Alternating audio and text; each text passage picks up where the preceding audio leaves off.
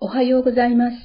毎朝聖書の御言葉からショートメッセージをお送りする朝マナの時間です。今日の御言葉はゼカリア書一章四節あなた方の先祖たちのようであってはならない。ゼカリアは先のハガイと同じ時期に活躍した預言者でした。ハガイが預言したダリオスの第2年第6月から遅れること2ヶ月。第8月に予言活動が始まっています。一章一節。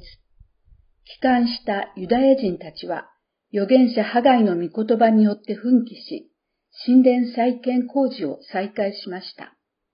そんな人々にゼカリアは励ましの御言葉を予言しました。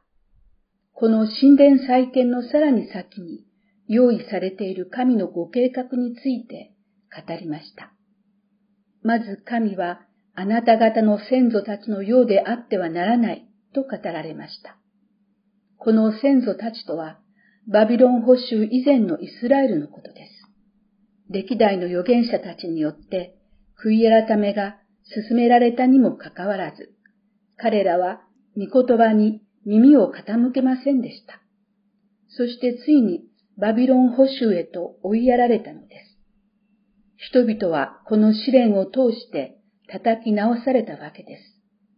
あの悲しく悲惨な出来事を通して人々は悔いし、砕けし、魂へと変えられたのです。新約における私たちもキリストを信じて新しく生まれ、新しく作られたものです。その私たちにも同様に以前のようであってはならないと励まされています。だからこの私から新しい流れを作り出そうという気概を持つのです。さて、ゼカリア書の前半は8つの幻の描写と解説からなっています。第1章からは赤い馬に乗った人の幻です。1章8節この馬に乗った人とは見つかいのことです。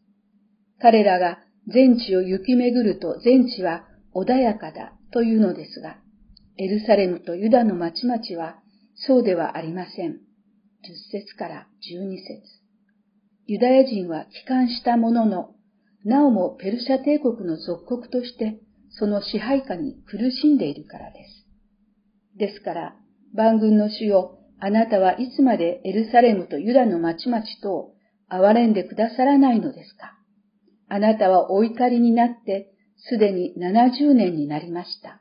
と述べられています。